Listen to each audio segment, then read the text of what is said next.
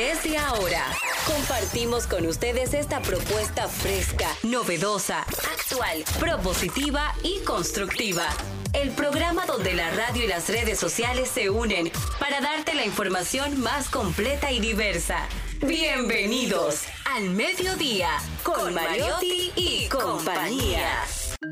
Al mediodía, al mediodía, al mediodía con Mariotti y compañía.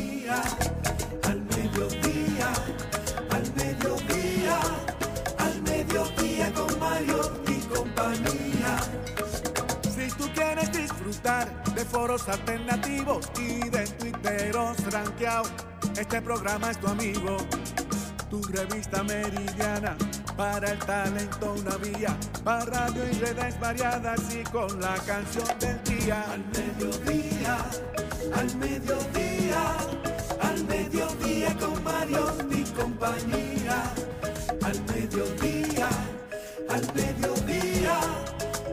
mediodía con Mario y compañía. Si tú quieres disfrutar. Hola, buenos días. Estamos aquí con ustedes para hacer de la transición desde la mañana hacia la tarde un espacio repleto de diversión, de información y como dice el productor, sin sufrición. Desde ahora hasta las 2 comienza su programa favorito al mediodía con Mariotti y compañía. Y por rumba tenía que ser 98.5 FM en la provincia de Santo Domingo y el Distrito Nacional Mambo. 94.3 FM para la provincia de Altagracia, Higüey, Bávaro y la provincia de Punta Cana porque es provincia. Premium 101.1 FM para casi todo el Cibao Santiago, Moca, La Vega, Salcedo, Bonao y San Francisco de Macorís.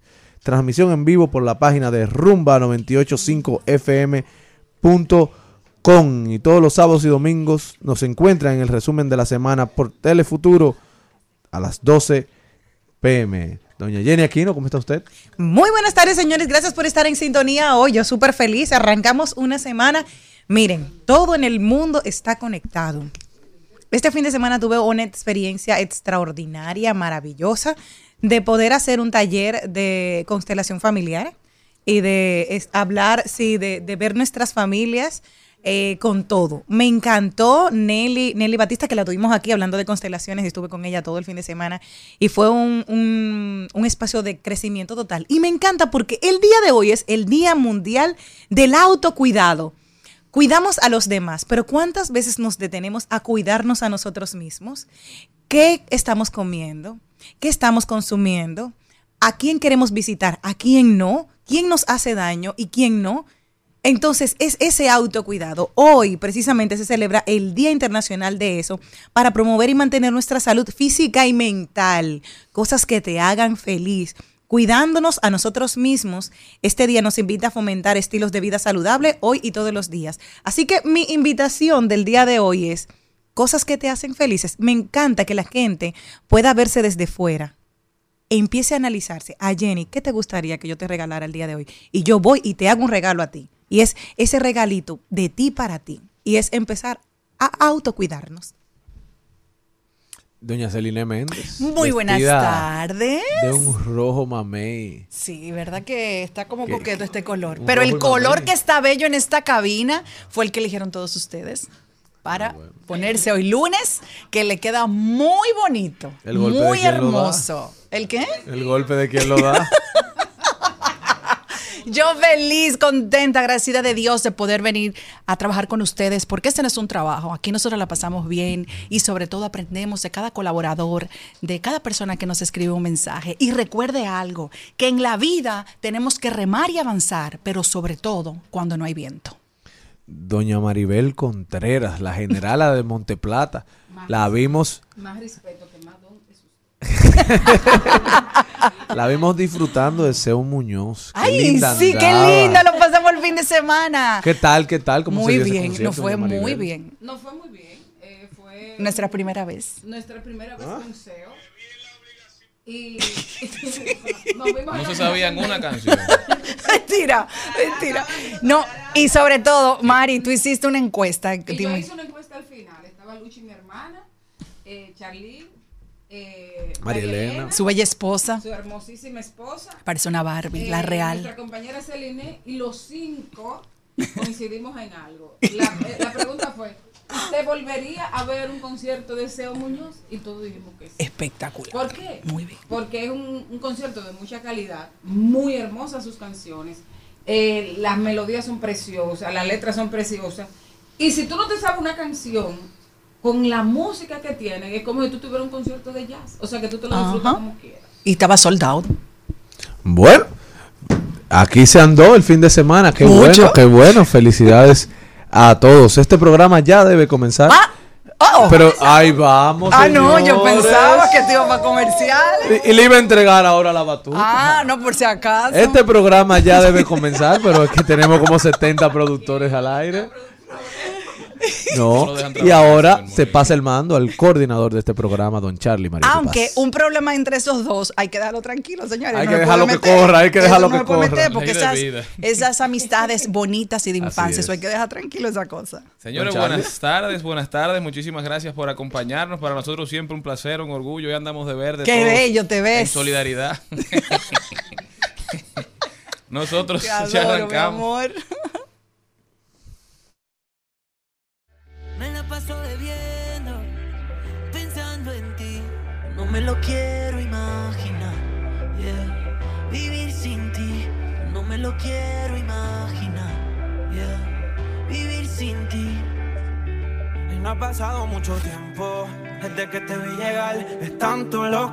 Siento que para llegar al cielo. mediodía, al mediodía, al mediodía con Mario y compañía. El programa de hoy arranca con Juan Osiris Mota, señores, que nos viene a hablar. Él se hace una pregunta. ¿Un seguro para cáncer?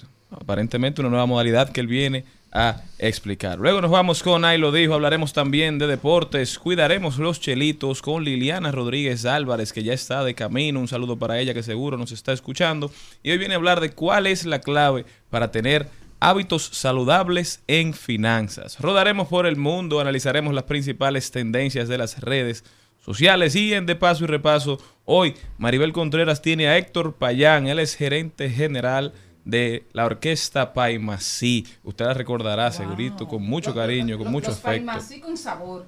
Ahí está. También hablaremos de tecnología porque Elon Musk va a sustituir el famoso pajarito azul de Twitter por una X. Ahora la empresa se llamará X y tratará no de convertirse en una plataforma única de donde habrá de todo ahí. Usted podrá hasta ir al baño en esa plataforma, según Elon Musk. susto. También doblaremos calles y enderezaremos esquinas. Hoy estará con nosotros Juan José Mella. Él es especialista en la industria automotriz y coordinador de Autosura República Dominicana. Mucho, mucho más contenido. Hoy lunes arrancamos la semana en el mediodía con Mariotti y compañía. Estoy viviendo. Tú estabas sola y puesta con una mirada se paró la discoteca. Mami, yo perdí la apuesta, no buscaba amor y ahora estoy tocándole la puerta, ya, ya. Tocándole la puerta, ya, ya. Tocándole la puerta, ya, ya. Al mediodía, al mediodía, al mediodía con Mario y compañía.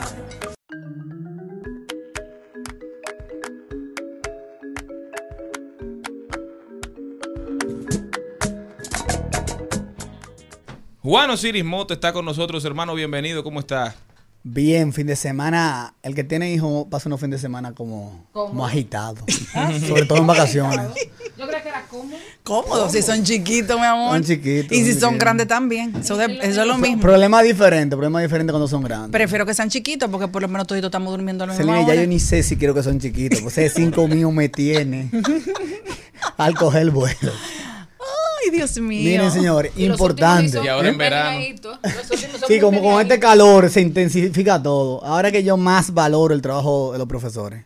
Sí, Las todo el mundo amo, quiere. No, las amo, las amo, Sí, las sí. amo, las amo. Lo que ellos pidan, lo que ellos no es lo que pidan. los padres normalmente, tengo una hermana que dice, ¿cuándo es que vuelven otra vez? Se la acaban de dice, Sí, ¿cuándo es que regresan? ¿cuándo que regresan? A la semana. Falta, Sí. falta un mes y pico. Sí. Pero cuéntanos de esto que nos traes, un seguro Para el cáncer. para el cáncer. Mira, fíjate. De esto. A, a propósito de hace cuatro días en el listín vi que la Junta Central va a tomar los datos del censo del 2010 para el tema. O sea, eh, ahí el tema de Darien siempre apela al tema de los datos. O sea, cuando no tenemos datos, estadísticas actualizadas, la toma de decisiones en- se hace en base a nada. O sea, inclusive para el tema de seguro y para el tema de salud, cómo tú creas políticas, por ejemplo, preventivas, cómo tú estimas una cobertura correcta cuando tú no tienes datos. Eso, eso es delicado. Pero la realidad es que el cáncer es una realidad no solamente en el país, sino a nivel mundial. Un dato de hoy, al día de hoy, deben haber casi 3 millones y medio de muertes en el mundo por el cáncer. Y, irónicamente, en los países donde hay más expectativa de vida, hay más incidencia de cáncer. Salvo, salvo los cáncer uterinos, que se da una relación, una correlación contraria, que se da más en países con menos expectativa de vida. Pero importante, sabiendo que es una problemática que adolece el mundo y nosotros un país pobre, o sea, la gente debe buscar quizá mecanismos. Eh, hay un programa del gobierno que es medicina de alto costo, que creo que la mayoría lo conocemos, pero le voy a hablar de alternativas que serían interesantes y a costo muy razonable. No sé si han escuchado que ahora la cobertura de medicamentos para el cáncer fue aumentada en 2.090.000 pesos. En los seguros normales. No, no, eh, para el seguro básico, para el plan básico. Es el, el seguro básico el que tiene la persona que están en una nómina o sus dependientes. Ojo, no para las enfermedades catastróficas, eso se queda en un millón. Y aunque cáncer es una cobertura catastrófica, específicamente para el cáncer, por la alta incidencia que está teniendo y las fatalidades, se aumentó a 2.090.000 pesos. Pero ¿qué pasa? Eso podría resultar insuficiente. Todos sabemos que el tema del cáncer es una, es una enfermedad costosa. O sea, Eso acaba con, con familia. ni siquiera un- un- una familia de clase media puede gestionar quizás un tema de esta magnitud. O sea, no solamente puede que no preserve la vida de ese familiar, sino también que su economía financiera, su, su finanza personal quede tan impactada que se lo lleva a la quiebra. La gente entiende que quizás es muy costoso acceder a una cobertura de ese tipo. Pues mira, que hay coberturas bastante razonables. En el mercado existen unos productos, se llaman enfermedades graves o enfermedades catastróficas. Por lo general cubren siete enfermedades, entre ellas el cáncer, politraumatismo, septicemia, tema de, eh, relacionado con patología- patologías cardíacas, pero básicamente la de cáncer. Todas cubren el tema de cáncer. Y las, los límites de cobertura oscilan entre 500 mil pesos hasta 2 millones de pesos. Y usted puede acceder por menos de 5 mil pesos al año a esta cobertura. De añadir esta cobertura de enfermedades catastróficas que te Claro. cubriría que todo, cualquier gasto que ¿Funcionan en esta modalidad? Muy buena pregunta. Hay algunas que funcionan contra diagnóstico. Te fue diagnosticado, obviamente, por un cuerpo médico, que certifique que sí, te tiene un diagnóstico de cáncer y le pagan el límite. También usted puede optar por la modalidad que ese, que ese límite se lo prorrateen en 20 meses en cuota. Puede ser una opción. O también otra modalidad que haya una, una negociación con el centro que le va a dar ese tratamiento y hasta el límite contratado, entonces la aseguradora le va a pagar. Pero importante, el tema de cómo suscribimos esa póliza. Lo primero, y siempre he insistido cada vez que tengo la oportunidad de hablar en cualquier tipo de seguro, hay un formulario que usted llena, una declaración de salud, donde usted tiene que decir si padece o no padece. Y ojo, a sabiendas o no, porque posiblemente, sin ninguna mala intención, usted no sepa que tenga el diagnóstico. Pero luego, eso, un médico puede certificar que hubo quizá una persistencia o una evolución. Ahí se cae la cobertura. Otra cosa importante para este tipo de seguro, que los periodos de espera, o sea, para usted aprovechar la cobertura, están entre 3 a 6 meses. ¿Qué significa eso? eh, hay que prever. Que si usted hoy emitió la póliza, si su periodo de, de espera es de 3 meses, antes de los 3 meses, no puede tener un diagnóstico. Oh, usted puede, lo que no le va a Bueno, cubrir. exacto. Ojalá, ojalá y nunca la use, porque al final los seguros no son para, para usar. Es lo único que tú pagas para no usar. Claro, entonces, miren cómo quizá falta de información, pero hay quizás soluciones de una manera favorable y razonable de costo, que usted quizá puede ir blindando estas situaciones que nadie quiere tener. No, y al final, cuando en su familia uno ha tenido personas con cáncer, uno es más propenso a que le dé esta enfermedad. No por tener el seguro, usted está llamándolo. No por te- porque hay mucha gente que dice, no, yo no quiero ni hablar de eso. Al final es mejor prevenir que lamentar y mejor tener el seguro que, que no tenerlo. Y yo creo que es una posición inclusive hasta poco responsable. Cuando tú dices, no, yo mejor no voy a, no voy a, a- a tener ese seguro para no llamarlo, como tú dices. Mira, al final yo siempre he dicho, yo no he visto a nadie quebrar por pagar un seguro. Ahora, yo he visto mucha gente quebrar por no tener seguro cuando le pasan la cosa. Quiero preguntarte algo, porque tú sabes que estaba buscando en el mundo, se atribuyen que 10 millones de personas murieron solamente de cáncer durante ese 2020. Se dice que el cáncer de mama, pulmón, colon, eh, colon rectal y próstata fueron estas las causas. Me llama la atención porque tú decías, ok, hay países desarrollados, tú le preguntas aquí, Maribel, ¿tú te fuiste a chequear este año la... Eh, tu féfere, como le decimos nosotros a las mujeres unas con otras. Su examen preventivo. Hicieron, Claro. exacto, ya tú te chequeaste, tú te chequeaste el INE, Hace yo me rato. chequeé. Todas tenemos más de 35 años. Y tú ves eh, aquí las otras mujeres, tú las puedes encontrar. Y te vas a cualquier sala y todas las mujeres hacen ese sa- esa salida que es la mirada más incómoda que una mu- mujer puede hacer. Pero al menos va. Sí, porque es horrible. Esos cinco minutos mirando al techo son los peores porque dicen, en lo que te dicen que tú estás bien o no estás mal, tú estás en, en tensión.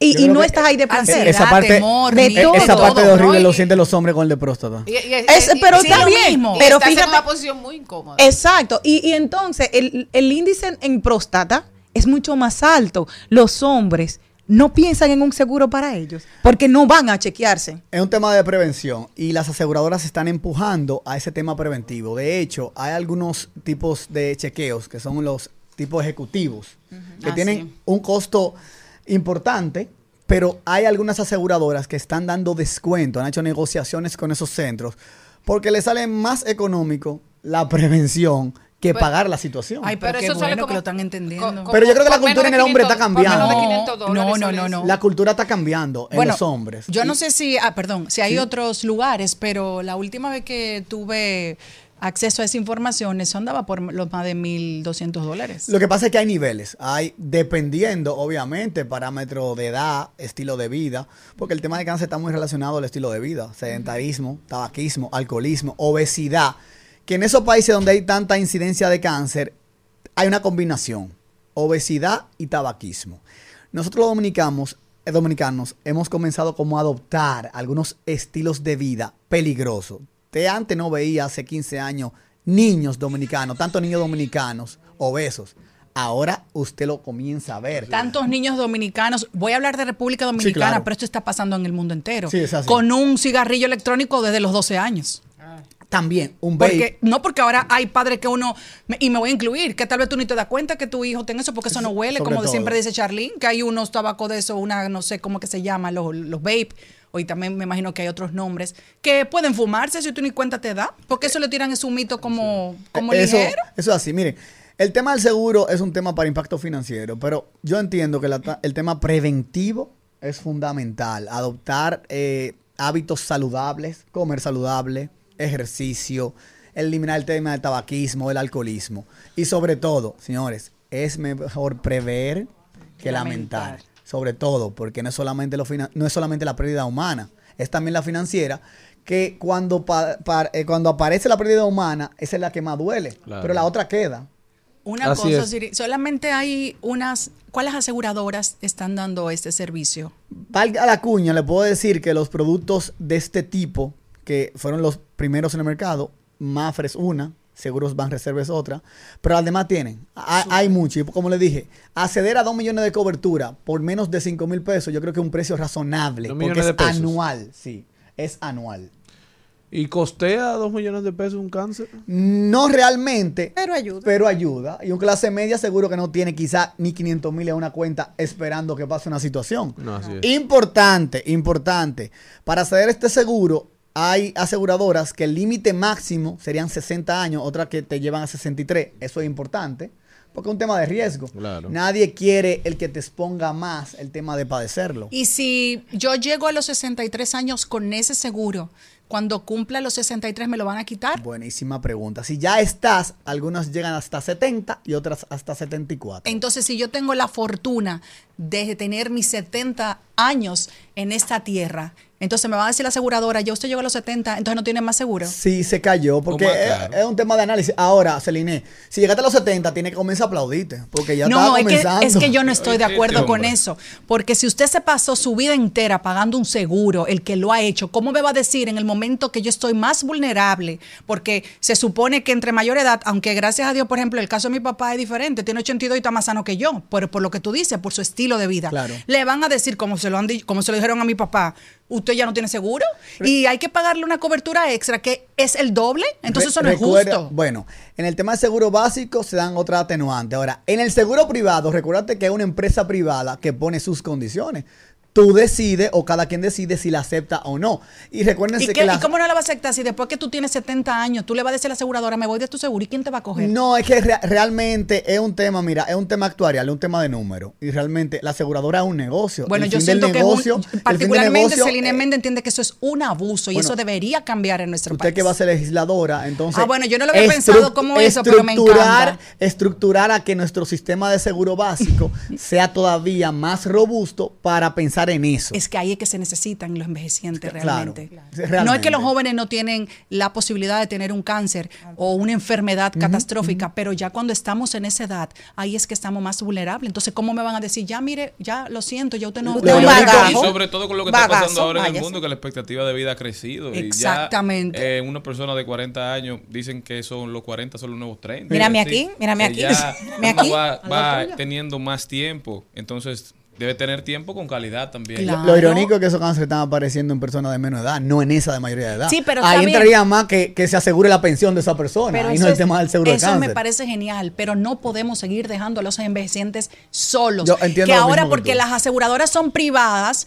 eh, que es una excusa muy válida, entonces tú vas a dejar a una persona que no es 70 años, son 60 bajito y tú lo sabes. ¿En qué? Cuando tú llegues a esa edad, te quedas sin seguro, sin la cobertura. Creo que son 64 años. Es que eso va a depender de la aseguradora del producto. O sea, Pero la eh, mayoría de las aseguradoras, eh, vamos a poner como máximo 65, usted se queda sin seguro, al menos que tenga un dineral para pagarle extra la cobertura. Las mayorías entran hasta 70, Celine, después de, la, de que tú entras, antes de la fecha específica. Definitivamente es un tema que tenemos que tener siempre en la palestra, porque hay que garantizar la vida de los envejecientes y la calidad de vida sobre todo. Juan Osiris Mota con nosotros. Bueno, yo espero que nosotros tres tomemos ese tema dentro de nuestra agenda. ¿Cómo Lo voy a la anotar, lo voy a anotar. Primero, ¿cómo puede la gente continuar esta conversación contigo? Y segundo, toda tu ropa tiene tu logo. ¡Ay, qué chulo! Ah, pero se está viendo eso, Señores, este interesante. Viene todos los días combinado, gorra y camisa, Eh, con el, su logo. el branding de la marca. Trabajando Marca, que andamos. esto es Mira, pero verdad. vamos a Eh, buscando. Eh, bueno, valga la cuña, contactarme a mis redes personales, Juan Osiris Mota. ¿Para o hacer el a la de la branding? firma. No, para el tema de los seguros. Ah, yo creía. Branding yo no lo voy a hacer. Close consultores. De hecho, tenemos, tenemos conversación pendiente aquí con Cristian, con. No, y ya tú tienes una cita hoy Sí, conmigo. claro, formal, que están esperando en mi casa, es verdad. Se está picando. Señores, Ya. nosotros continuamos. Me gustas tanto, tanto que me estoy enamorando desde hace rato. Que quiero estar besándote los labios en todos lados. Si sientes que me estoy portando raro, es porque ya no sé cómo vivir. En al mediodía. ¡Ay! Lo dijo. ¡Ay! Lo dijo. ¡Ay! Lo dijo. Lo dijo. ¡Ay! Lo dijo. ¡Ay! Lo Me encanta y aquí arrancamos este lunes con este lunes con esta noticia que me encantó, que estamos hablando de seguros y de todo, estas cositas. Y miren lo que dice aquí mi amiga, mi amiga íntima, Merlina Ácida OK. Ay, la Merlina. espera, espera, espera. Juan Osiri, no te vayas. No, sí, ya ahora sí, espera. Estimada seguridad social, o me jubilas a los 60, o cuando tenga 80 me caso con una de 20 y que cobre de viuda durante 60 años. Espero lío, instrucciones. Vuelve y empieza. Oye lo que dijo la Merlina, esto está muy buena. Tú no estás diciendo de que no me voy a, no me, cuando tú eres mayor no te sacan provecho. Pues mira lo que dijo ella. Estimada seguridad social, o me jubilas a los 60, o cuando tengo 80 me caso con una de 20 para que, cubre, para que cobre la viudez por 60 años. Espero tus instrucciones. Ay, Dios mío. Ah, Ay, qué fuerte. ah, 60 años de viuda. Ahí están. Punto. Hay que dárselo. Díganme. ¿Qué piensa usted? ¿Qué opinan ustedes? No, yo quiero saber qué opinas tú. Buenísimo, buenísimo, porque es cierto, mira, hay algunos países, sobre todo en Europa, que han ido subiendo la- el, el tiempo de pensiones. ¿Esto por qué? Porque cuando tú pensionabas a un español a los 60 años, te duraba 30 años más en gozo y bailoteo y, y bebiendo vino y comiendo de todo. Entonces Sí, pero he trabajado mucho, ¿verdad? Claro, sí, pero no había una fuerza ju- de juventud que pudiera re- relevar esta parte de trabajo. Entonces ahí era. Luego de ahí empezaron, le aumentaron a los 65, ya van por los 67. Entonces es esto. Dice, ok, perfecto, seguridad social en otros países que funciona eh, en otro estilo, que no es como el de aquí, o me jubilas o te voy a dejar una viuda que durante 60 años te va a estar chupando de- el, el- el- el seguro social. Claro, como viuda. estoy O sea muy- que muy a de la- acuerdo te lo voy a sacar de una u otra manera, te lo voy a sacar el Estado. Otro ahí lo dijo que nos llamó mucho la atención fue lo que dijo la ONG chilena que hace Ay, sí. en su corporación de Latino Barómetro, hacen ciertas encuestas y en su última encuesta el dato arrojado es que la democracia va en decadencia en América Latina, señores. Esto ha llamado la atención de muchas personas. Una encuesta que se realizó a más de 20 mil personas o a casi 20 mil personas en más de 16 de 15 países de la región entre febrero y abril de este año dio a demostrar que gran parte de la población ni le importa el tipo de gobierno que los gobierna, ni le importa quiénes son, y que dentro del poco interés que, enseñan, hay cierta, digamos, acer- hay un cierto acercamiento a los métodos autoritarios, como que llaman un poquito más la atención de la gente. Bueno, uno siempre quiere lo que no tiene, solo los que lo han vivido saben lo mucho que se sufre, lo que el trabajo que se pasa, lo mucho que se pierde cuando llega un gobierno autoritario a, dirigir los destinos de una nación. Solamente queda decir Dios nos libre y tratar de devolvernos a los libros de historia, de vivir a través de las personas mayores, de los que tuvieron que luchar porque su opinión sea escuchada. Definitivamente malas noticias para, para el continente americano. No, y sobre todo hay un dato que, que dice la encuesta, que en nuestro país a la gente, el 63% de los encuestados no le importa si hay un presidente que es mano dura o si es autoritario. Ellos lo único que quieren es que se les resuelva el tema de justicia, de igualdad, de pobreza y de seguridad. Y Lo eso es en días pasados cuando hacíamos la comparación de, de Hugo Chávez con Nayib Bukele. Todos sabemos que de Venezuela todavía no se ha podido recuperar de- del régimen en el cual está inmerso hace más de 20 años. Y uno siempre dice, bueno, mientras resuelva, está bien, ¿verdad? Siempre cuando esté enseñando resultados. Lo que pasa es que llega Pero- un punto donde ya no se enseñan resultados. Llega un punto donde empiezan a, a doblegarse libertades fundamentales de personas Exacto. que van por la línea, de personas que cumplen con la ley. Entonces, en ese momento ya por lo general es muy tarde. Exactamente. Eh, los intereses de unos pocos. Bueno, señores, eh, el mío, el ahí lo dijo de hoy que lo elegí porque me encantó, es de Jim Carrey y dice, espero que todos puedan volverse ricos y famosos y tener todo lo que soñaron para que se den cuenta de que esa no es la respuesta. Yo estoy muy de acuerdo. Hace eso. muchísimo tiempo me encanta, me encantó, me encantó, me encantó esa reflexión, me encantó.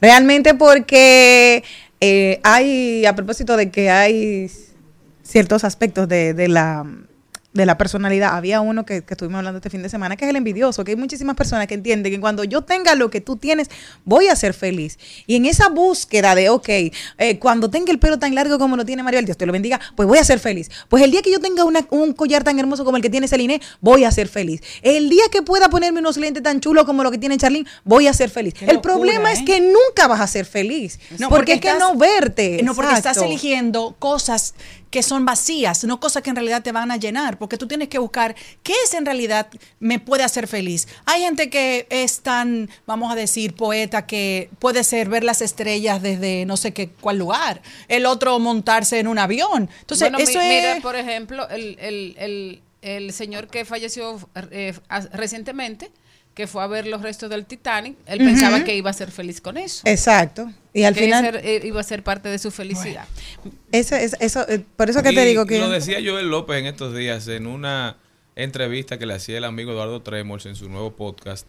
Decía, yo llegué a tener depresión en un momento donde yo había alcanzado todo lo que yo me había propuesto. Ya yo tenía dinero, tenía éxito en la televisión, estaba bien, mi familia estaba tranquila. Sin embargo, yo no era feliz hasta que empecé entonces a mirar hacia adentro.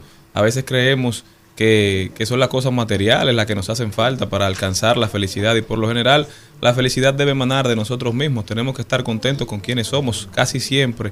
Con quien debemos tener una conversación interesante es con el del espejo. Y la pregunta es más difícil y la respuesta es peor aún. ¿Qué es lo que te hace feliz realmente a ti? Por ejemplo, te digo que eh, encontré esto en Despe- Despertar 14. Hay cosas que me encantan, tú ya no, por ejemplo. Hay cosas por las que arriesgaría y por ti ya no, por ejemplo. Hay besos que siempre recordaría y los tuyos ya no, por ejemplo. Y qué fuerte. Así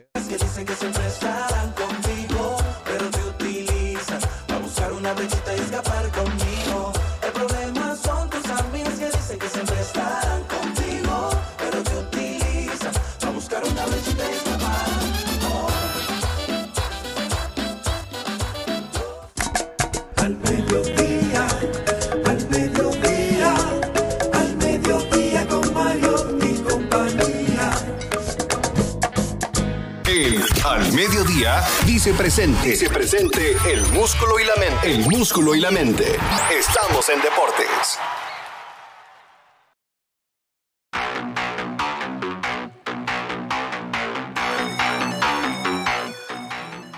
Estamos de vuelta, mi gente, y vamos a ver qué está pasando en el mundo de los deportes. ¿eh? Tenemos que ejercitarnos. Carlos Mariotti con nosotros. Mi asesor musical y de vestimenta. Buenas, buenas tardes, buenas tardes a todo el equipo al mediodía, a toda la audiencia.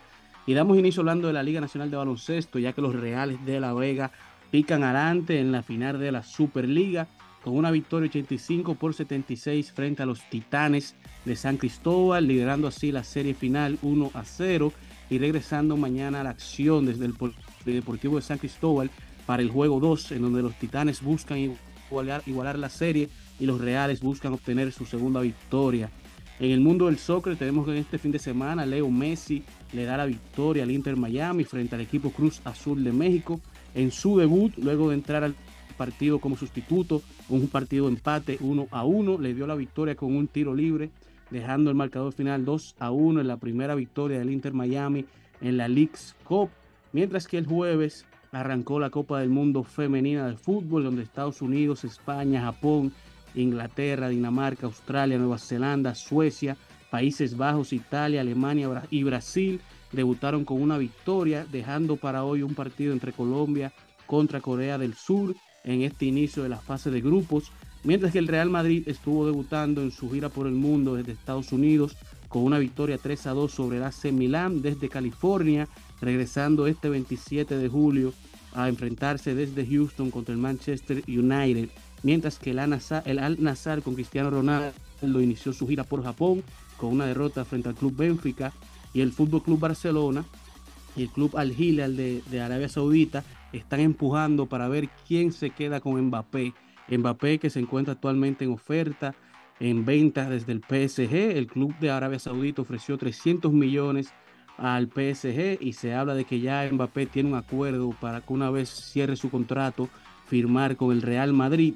Mientras que el Fútbol Club Barcelona estuvo ofreciendo varios jugadores, se habla de una llamada que se está llevando a cabo en el día de hoy, pero el Al Hilal está ofreciendo un monto de récord de 1.1 billones de dólares, en donde 332 millones serían para pagar el fee de transferencia y le ofrecen un contrato de un año por 776 millones. Y lo interesante es que en caso de que esto pase, Mbappé podría firmar por un año, cobrar 776 millones y el año siguiente entrar a la liga con el Real Madrid. Mientras que las herederas al trono de las reinas del Caribe, las princesas del Caribe, defendieron la corona en el campeonato sub-23, ganando la sexta medalla consecutiva de oro en esta competición. Eh, República Dominicana gana una plaza para los Juegos Panamericanos Junior 2025. Vencieron, ven- vencieron tres sets a uno a México. Ganaron de manera invicta el torneo de la Copa Panamericana Sub-23. Dejaron a México en segundo lugar y Argentina en la tercera posición con el bronce. Mientras que Ariana Rodríguez de República Dominicana fue electa la jugadora más valiosa. Flor María Heredia, Geraldine González, Flor Ángel Terrero y Ariana Rodríguez recibieron distinciones como las mejores jugadoras en sus posiciones. Así que felicidades a todas las muchachas. Mientras que en la Fórmula 1 este fin de semana se estuvo celebrando el Gran Premio de Hungría, en donde Lewis Hamilton se- cerró la sequía de 595 días para ganar la pole position, la primera posición para iniciar delante del grid en la carrera del domingo. Eh, hizo un récord de nueve victorias de pole position en Hungría, un récord histórico en la Fórmula 1, así como el pole position 104 de su carrera. Pero esto no fue suficiente para quedarse con la victoria, ya que Max Verstappen terminó en la posición número uno, Lando Norris de McLaren en la posición número dos y Checo Pérez de Red Bull en la tercera, Hamilton 4 y Piastri de McLaren 5, por lo que por ahí viene McLaren ya marcando arriba del grid. Eh, Red Bull hace historia con esta victoria de sus dos pilotos. Checo Pérez fue electo el piloto del día, iniciando la posición número 9 y terminando en la posición número 3. Pero la historia que fue tendencia, donde todos los ojos tenían puesta el- la vista, fue en Daniel Ricardo, piloto ahora de Alfa Tauri, que estuvo seis meses fuera de la Fórmula 1, hizo su regreso este fin de semana, terminando en la posición número 13, delante de su compañero Yuki Tsunoda, que terminó en la posición número 15, por lo que esperamos ver a Daniel Ricardo subiendo de posición en el grid, concluyendo así con este recuento deportivo del día de hoy. Muchísimas gracias, Carlos, de verdad. Los fanáticos de Hamilton estaban muy felices porque se posicionó en la pole como el número uno, pero aparentemente no fue suficiente.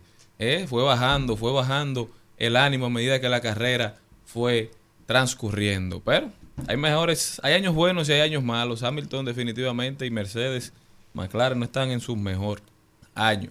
Nos encontraremos nueva vez. Ahora nos vamos a cuidar los chelitos.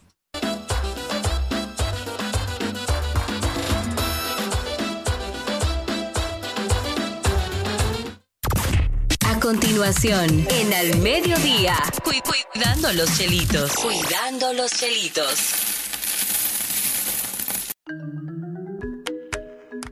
A propósito de que hoy es el Día Internacional del Autocuidado, si usted quiere estar con una buena salud, no puede tener preocupaciones económicas. Tiene que ser organizado. Y para eso está aquí la mejor de cuidando sus chelitos, Liliana Rodríguez. Muy buenas tardes, Liliana, ¿cómo estás? Gracias por el cariño, Jenny. No, nosotros felices de que tú vengas. Siempre aquí vienes a ponernos en cintura a unos cuantos para cómo ir siendo felices sin volvernos locos por Sin las a deudas. nadie, sí, Exacto. a. Entonces, ahí arrancamos el tema de hoy. Sí. ¿Cuál es la clave para tener hábitos saludables en nuestras finanzas? Mire, yo quiero arrancar eh, diciendo que los hábitos financieros están muy asociados a lo que es importante para uno.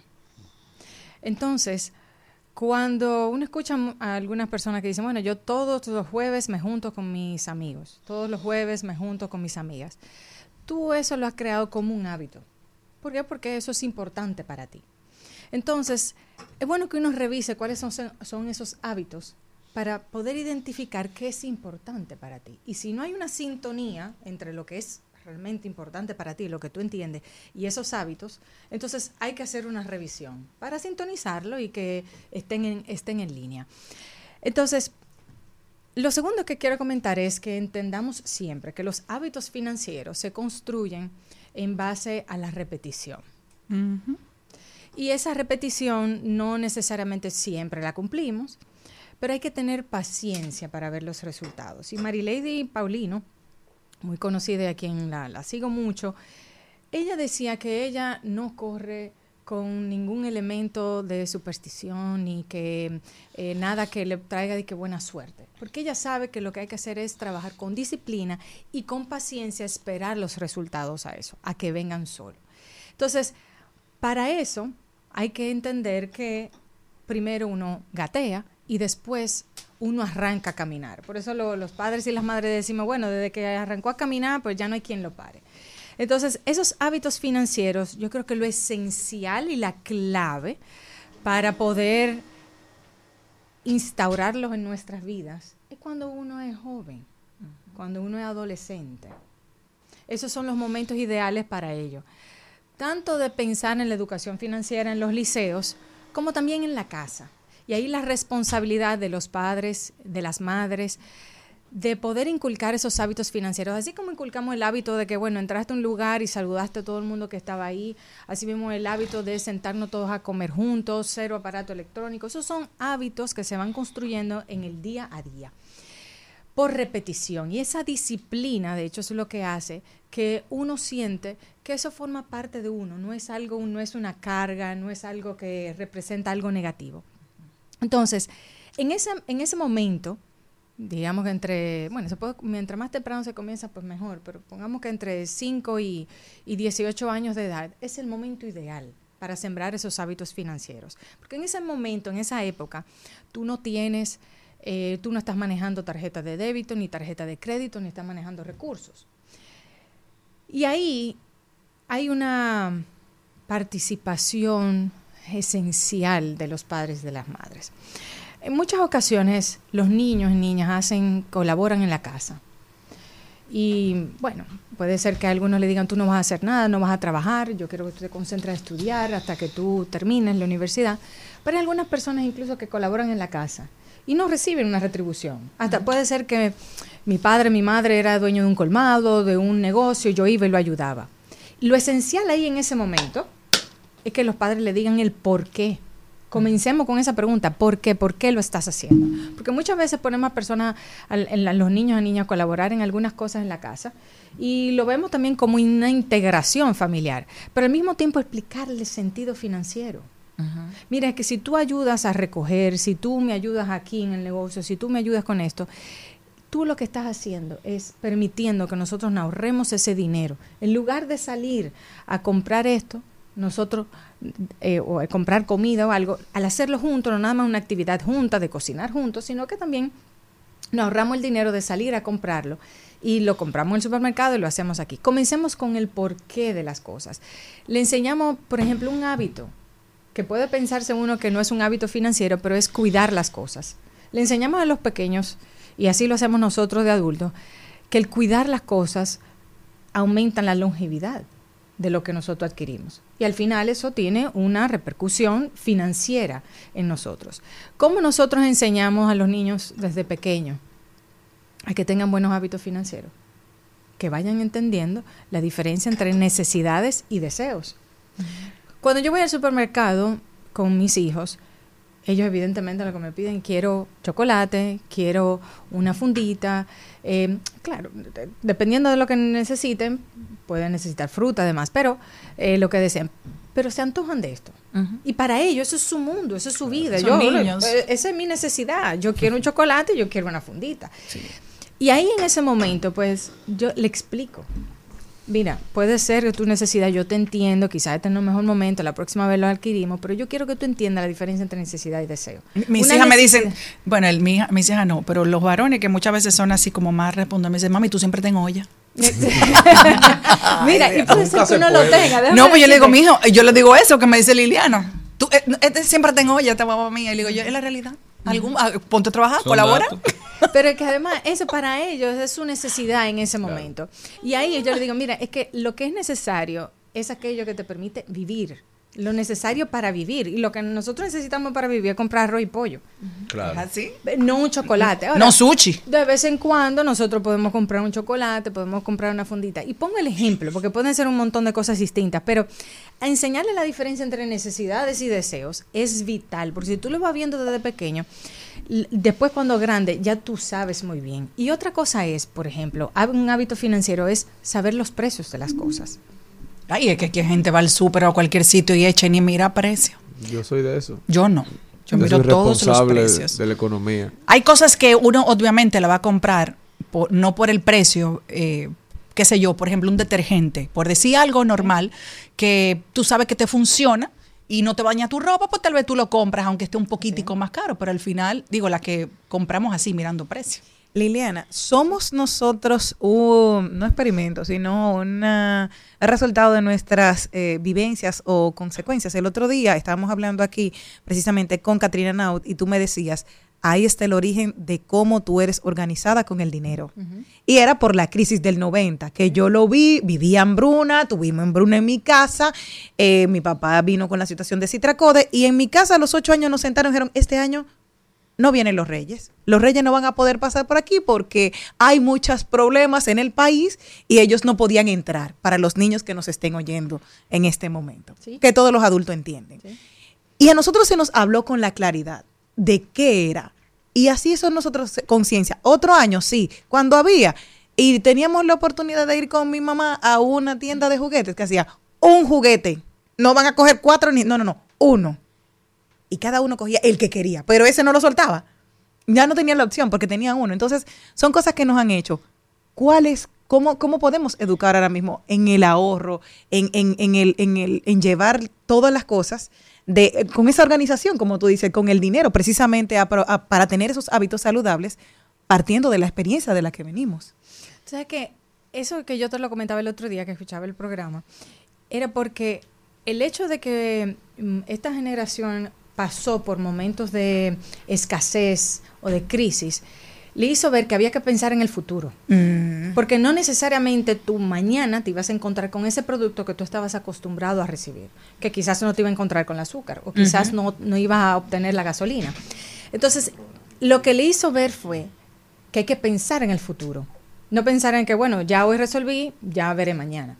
No, no, que hay que ahorrar para ese futuro. Y por eso es que es esencial el concepto del ahorro. Y a los niños se le habla mucho de ahorro, pero es que es esencial. Por eso cuando tú, tú diferencias ya necesidad y deseo, ya ahí tú debes de ir introduciendo el tema del ahorro. Tú tienes que guardar para mañana, porque si tú, ahora yo te traje toda la compra del- del supermercado, que es para la semana entera, y tú comes todo lo que tú tenías ahí en la, en la despensa en dos días, los próximos cinco días de la semana no vas a tener. Entonces, ese tema del ahorro, hay diferentes formas de enseñarlo y que por eso yo decía, ahí quizás la clave tuya de, una de las claves de Jenny, de poder tener siempre recursos y, y cumplir con sus compromisos, porque está pensando que, bueno, puede ser que mañana a mí no me entren esos recursos, entonces déjame yo garantizar esto. Entonces, en ese, en ese tema de ahorro hay muchas formas de enseñarle a ellos. Por eso decía, una de las, de las cosas que algunas veces uno piensa, bueno, no, es que un hábito financiero no es eh, cuidar las cosas. Claro que sí. Porque es que si tú tenías dentro de tu presupuesto pensado gastarlo para comprarte eh, do- dos libras de, de arroz, pero de repente ya no es arroz, se te cayó el pollo al piso. No hay forma de tú poder recogerlo, lo cogió el perro. No, no sé, cualquier ejemplo. Tú vas a tener que volver a, a- a comprar el pollo y no vas a, a poder comprar entonces el arroz o comerte entonces solamente el arroz. Lo que quiero decir es, al final, tú tienes un presupuesto, tú tienes un límite. Entonces, si tú no cuidas algo, vas a tener que volver a erogar recursos para eso y no vas a tener entonces los recursos que tú tenías destinado para lo otro. Consejos finales para esa, porque tengo una hermana en la vida del Señor hay de todo, que dice, los cuartos están hechos y hay que gastarlo el día de hoy. Porque Ay, así no, como no, tú me es ves a mí, entonces yo tengo la Sí, otra sí, sí, parte sí, sí. que dice, no, no, los cuartos están hechos y eso aparece. ¿Qué les recomiendas a esas personas que piensan del vivir solamente del hoy? Mira, y, y el tema del vivir hoy, eh, yo ahí sí quería eh, agregar y con, con esta idea junto a ambos. El tema de las redes sociales no podemos dejarlo de lado. Hoy en día, inconscientemente, nosotros tenemos un hábito de entrar todo el tiempo a las redes sociales. Lo tenemos desarrollado ese hábito. Y eso es un hábito, vamos a decirle, inconsciente, también financiero que puede ser negativo, porque cuando tú estás constantemente en redes sociales, tú estás viendo a otras personas qué están haciendo. Todo el mundo está gozando menos yo. Exacto. O mira, yo están en tal sitio, ay, pero mira, nosotros tenemos que ir para allá. ¿Y por qué nosotros no hemos ido para allá? Entonces comienzan comparaciones o comienzan a la exposición al tema de mercadeo. O sea, así como tenemos ese hábito financiero de estar todo el tiempo en las redes sociales, también uno puede hacer una desintoxicación para eso también. O pensar justamente en ese hábito financiero, y por eso que lo relaciono, porque entonces al, al ingresar tanto a las redes sociales te hace a quizás consumir todo para hoy y no hacerlo quizás para mañana. Nosotros, en, cuando éramos pequeños, no era muy común el financiamiento. Entonces, si yo veía algo y yo deseaba un par de zapatos, pero no había recursos en la casa, no era de que no te preocupes, mija, que lo financiamos. No, No se había que, compraba. había que Esperar. esperar a que tú acumularas los recursos para poder adquirirlo. Pero ahora tú puedes financiar un, un par de tenis a tres meses. Tú entras por internet y lo pones a financiar. Sin traba, en la misma página. En la misma página. Entonces tú cogiste financiamiento para esto, cogiste un financiamiento para lo otro, cogiste financiamiento para aquello. Muchas veces para cosas que no son necesarias. Que no son necesarias, entonces por, por el ya, porque lo necesito ya. Entonces al final se va encareciendo eso que tú estabas deseando. Entonces, cuando uno va desde pequeño, y es lo que ocurre cuando tú vas desde pequeño desarrollando esos hábitos financieros, la importancia de los hábitos es que es algo que es una disciplina, que tú lo vas haciendo poco a poco, poco a poco, poco a poco. Puede ser que te equivocaste, pero si te equivocaste en algún momento, o dejaste de saludar a alguien, ahí va a haber alguien, te va a decir, te, te pasaste por delante de alguien y se te olvidó saludar. Ah, sí, verdad. Entonces lo mismo con el tema financiero. De hecho, déjame concluir con esta idea. El otro día yo estaba en el carro con mis dos hijos y entonces yo le pregunté, mira, ¿qué ustedes prefieren? Si ellos tienen un recurso. ¿Ahorrarlo o irse de viaje? Y el varón me respondió, no, ahorrarlo. Hijo de yo, su pero- madre. Pero Qué ¿pero ¿y bello. ¿Por qué? Ah, no, porque yo lo ahorro. Y lo que tú me das, porque como soy, soy yo que se lo guarda, lo que tú me das por tener ahí el ahorro, con eso yo compro el viaje. Ay, qué bello. Entonces, al final, mira, el- el- claro, ahí hay que intervenir un poco para explicarle el valor del viaje, que para que sepa que no va a alcanzar los intereses para eso, Claro. pero, pero el- es la reflexión de todos los días ir enseñándole eso y de qué hábito. Y déjame decirte que en casa ya se ha vuelto, es una competencia entre, las, entre ellos dos, de quién es que ahorra más. De que salimos a un sitio, ¿y cuánto ya lleva? ¿Y cuánto llevo yo? ¿Y por qué yo tengo menos? Yo, bueno, porque yo no he gastado nada. Entonces, esa, esa, hay que ver los hábitos que uno va enseñando desde pequeño y la responsabilidad que uno tiene. Ahora bien, los, muchos padres dicen, yo quisiera enseñarle a mis hijos, pero es que yo no lo recibí. Entonces, de ahí la importancia de ir desarrollando eh, eh, actividades de educación financiera. De- estudios del Banco Central han indicado que solo 3% de la población dominicana ha recibido actividad, ha participado en actividades de educación financiera. Pero este tipo de, de segmento que nosotros hacemos o uno decirle a la gente que está cerca ayuda. El otro día eh, me encontré con un grupo de, am- vamos a decir, amigas, personas que conocí en, una oficina pública y tuve que ir a hacer un servicio nuevamente. Y esas chicas cuando llegué me brincaron, me abrazaron y me dijeron gracias por enseñarme lo que es el gasto hormiga. Entonces, ¿qué ellas hacían? Salían y se gastaban todo el sueldo en restaurante, en bares, para verse un traguito. Entre, entonces yo le dije, bueno, pues sal de tu casa hace nada. Si llegas a un sitio, eh, como tú nos dices, pide tu cuenta aparte, porque porque tú tienes que financiar la que se bebe una botella de vino y tal vez tú te bebes una botella de agua. Y me dice que ya se Y te la pasa mejor, porque también no te preocupada, pidió tal cosa, no pidió tal cosa, me va a salir en tanto la factura. No, no. me enseñaron, ya nosotros mejor. vamos a una casa y nos bebemos nuestra botella de vino y el dinero nos rinde. Tres muchachas muy jóvenes y me hizo sentir como también de que uno puede educar a personas adultas y la gente lo va a entender. ¿Tú sabes que un hábito financiero? ¿Cuál? Despertarse temprano. Explícale a la gente por qué es financiero. ¿Por qué? Porque muchas veces la gente al no despertarse temprano, después comienzan con un corre-corre, no me dio tiempo de desayunar. es. Y que el salí día no les corriendo, rinde. Y de eh, camino, entonces me compré, Compré un un- desayuno. Compré el desayuno. Entonces- 280. Entonces, Como en 300. el día a día, te cogió tarde en la mañana, arreglar a los niños, llevarlo a tal sitio, hasta puede ser que de camino tuviste un accidente, por estar corriendo, eh, y entonces eso implica arreglar el vehículo. Entonces, eso puede parecer que no sea un hábito financiero, pero al final sí lo es, porque también, ¿sabes qué significa eso? Una señal de planificación. Entonces, eh, el, el tema financiero es esa planificación, como en otras ocasiones hemos conversado aquí. Personas que manejan muy bien su tarjeta de crédito, porque al final que dicen, mire, ya, hemos, ya yo he llegado a mi límite de gasto del mes y nosotros tenemos que adquirir tal cosa. ¿Cuándo corta? Faltan cinco días. Vamos a esperar los cinco días para no sobregirarnos. Porque ya después que corte, entra un nuevo mes, digamos, ¿no? Se resetea. Entonces, esas planificaciones son esenciales, pero eso desde pequeño nos lo van, nos lo van enseñando. Yo, yo tuve la suerte, yo, de verdad, y igual ustedes lo han comentado aquí, tú en particular con tus padres, de tener muy buena relación con mis padres y ellos siempre compartían ese tipo de información. Y ahí siempre aprendí de que estaban esos sobres. Esos sobres, mira, no, este sobre para la vivienda, este es el alquiler de la vivienda, este es la alimentación. No, no hay para eso, mía.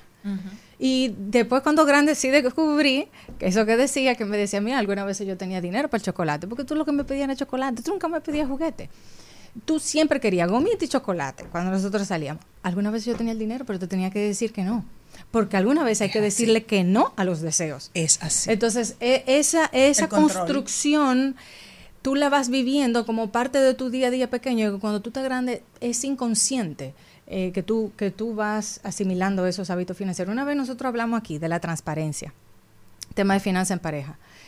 Un hábito financiero es tú ser transparente en el hogar con eso, hasta con tus padres. Si tú tienes que llegar a tu casa y esconderle a tu papá o tu mamá o esconderle a tu pareja que tú hiciste algún gasto, no era bueno ese gasto, porque tú ya sabes en tu cabeza que no le iba bien a tu presupuesto. Claro. Entonces, eh, esos, esos hábitos financieros yo creo que lo ideal es, y ahí la responsabilidad, lo hablábamos Malena y yo, de, de los padres. Y tú de tienes que hacer un tema para las personas que están recién casadas, vamos a decir, porque ya el que tiene mucho tiempo sabrá cómo lo ha manejado, de cuando tú te casas o tienes un matrimonio, cómo tú enfrentar la familia, ya sea de la esposa o del esposo, con que las responsabilidades que tenía de soltera ya no son las mismas. Mm. Sí, y, y no Li- es fácil, es un cambio. Liliana Rodríguez cambio con no nosotros. Sumamente interesante esta conversación. Definitivamente hay que tener este tipo de, de temas con los hijos, ¿verdad? Para que sean los temas que ellos normalicen, sean las conversaciones que tengan desde niños y crezcan con ese conocimiento. Liliana, ¿cómo puede la gente continuar esta conversación tan interesante contigo? Con gusto aquí siempre en el Mediodía Radio, en la comunidad Ojalá y en mis redes como Liliana Rodríguez Álvarez. Con gusto, cualquier pregunta o duda puedo estar en contacto ahí con ellos y aclararle lo que sea necesario. Ya saben, no se muevan de ahí, que luego de la pausa nosotros regresamos. arrugarme.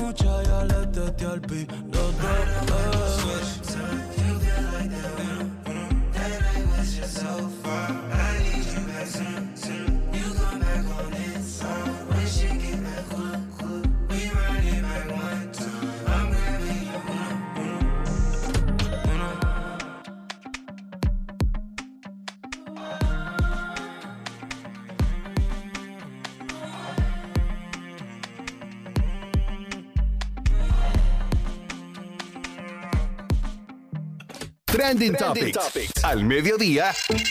Con Mariotti y compañía. Presentamos Trending Topics.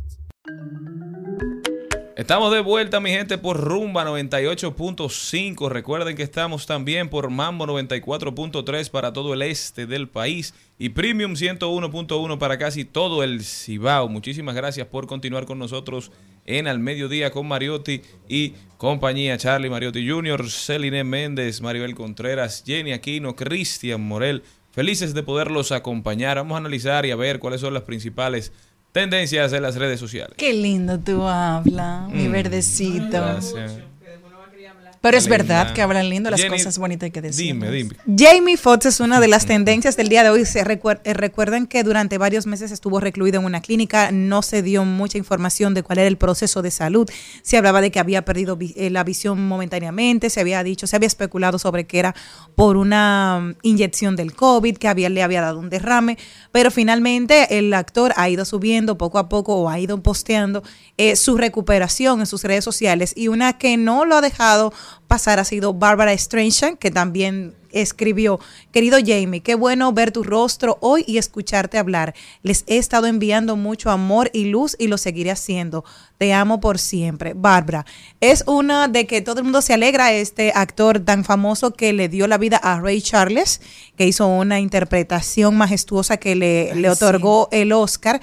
Precisamente se han ido varias personas del mundo del espectáculo solidarizándose y alegrándose de la recuperación que ha tenido Jamie Foxx de 55 años. Otra tendencia en nuestro país es el diario libre, porque el grupo Punta Cana ha adquirido el totalidad de sus acciones. Muchísimas felicidades para ellos y Dios mío, esperamos que a nuestros queridos amigos que trabajan en el grupo de Diario Libre eh, sigan con sus trabajos, porque hay muchas personas. Normalmente eso es eh, lo que ocurre cuando llega una dirección nueva, que se cambian algunas posiciones de trabajo, pero hay mucha gente querida y muy trabajadora, ojalá Ojalá si la van a cambiar, que la lleven a otra posición del grupo que tiene, tiene muchas empresas. Así es, extendemos nuestras felicitaciones al Grupo Punta Cana también ahora. a Grupo Diario Libre, Grupo Punta Cana, demostrando que ya no es solo una empresa de Punta Cana, sino una empresa de todo el país, con las inversiones en Miches, pro- promoviendo también el turismo en esa demarcación, ahora con la compra de, de Grupo Diario Libre, que han dicho que lo hacen con el interés de contribuir al fortalecimiento de la democracia, más que por razones meramente comerciales. Definitivamente le auguramos muchísimo éxito, que sigan creciendo, fortaleci- fortaleciendo el periodismo a nivel nacional e internacional. Don Aníbal de Castro. Eso mismo iba a decir ahora. eh, eh, periodista de larga data, también embajador por muchos años, tanto en Washington DC como en España. Será el nuevo director, el nuevo presidente de Grupo Diario Libre y la vicepresidenta doña Aide Uré Rainieri. Felicidades para ellos, un abrazo muy especial y nuestras felicitaciones. Maribel. Bueno, señores, una de las tendencias de hoy es Spotify. ¿Por qué? Porque Spotify ha anunciado el aumento de sus tarifas. No me prácticamente en todo el mundo. Eh, está el aumento de tarifa para 50 países. ¿A cuánto le aumentó? Este, Sale, com- este incremento se produce en medio de la, de la continua inversión y las innovaciones de la compañía que se han materializado en funciones como el nuevo iDJ, o sea, un DJ con inteligentemente, inteligentemente artificial, como todo, como todo lo que ellos proponen, un DJ de inteligencia artificial, experiencias compartidas de fan eh, como Blend y la edición de podcast y audiolibros. Entonces, estas actualizaciones dicen ellos que lo van a ayudar a seguir ofreciendo valor a los fans y artistas de su plataforma. Eh, los planes premium en los Estados Unidos a partir de ahora serán individual 11, eh, dúo 15 dólares, familiar 17 dólares, estudiantes 6 dólares.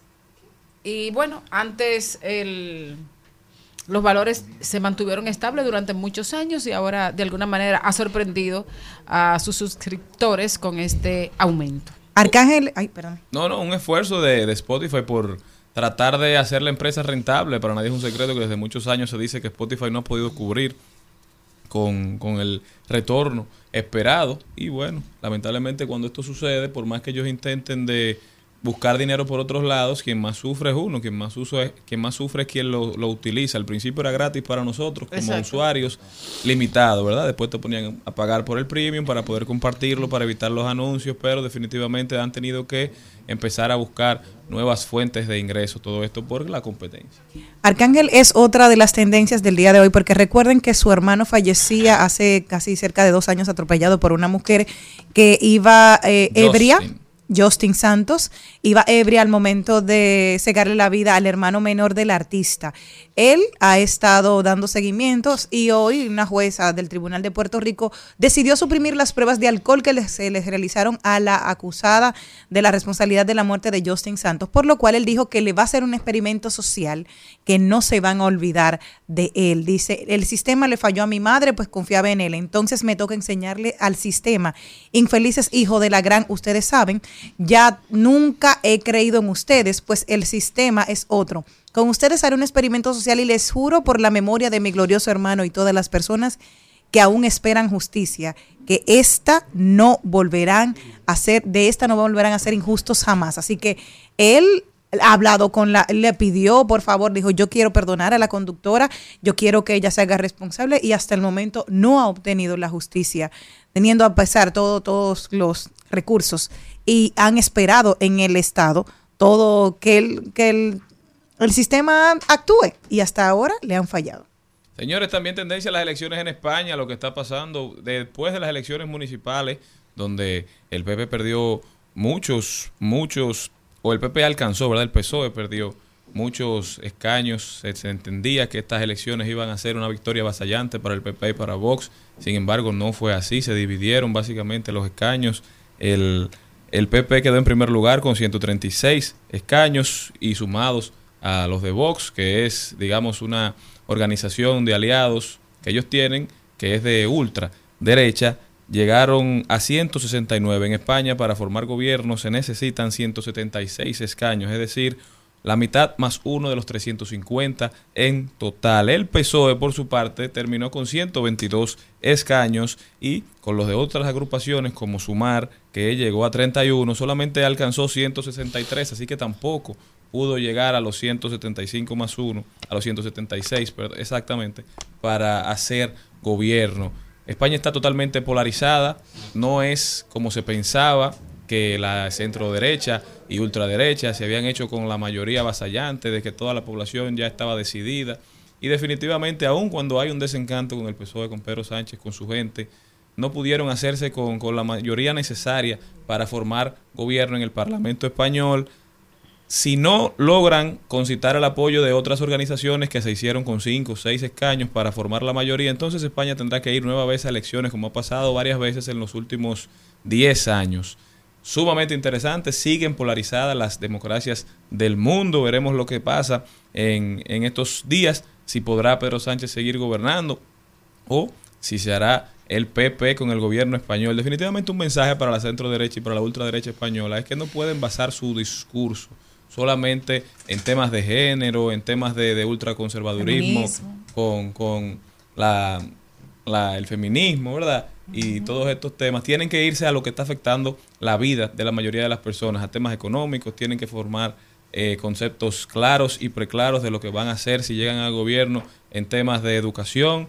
Definitivamente la gente espera propuestas sobre cosas que los afectan de manera positiva. Ese, ese populismo no, no se impuso y creo que, que eso llama a reflexión a la clase política mundial.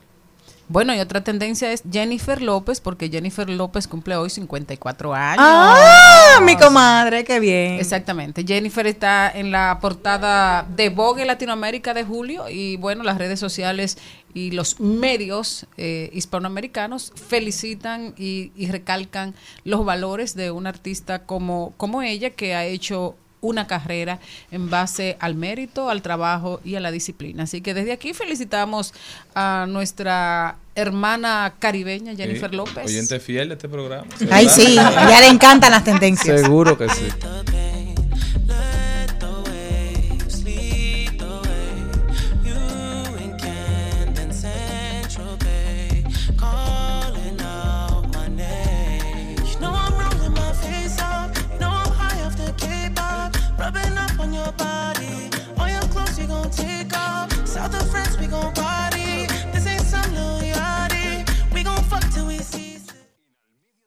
Con Mariotti, con Mariotti y compañía, hablemos de tecnología.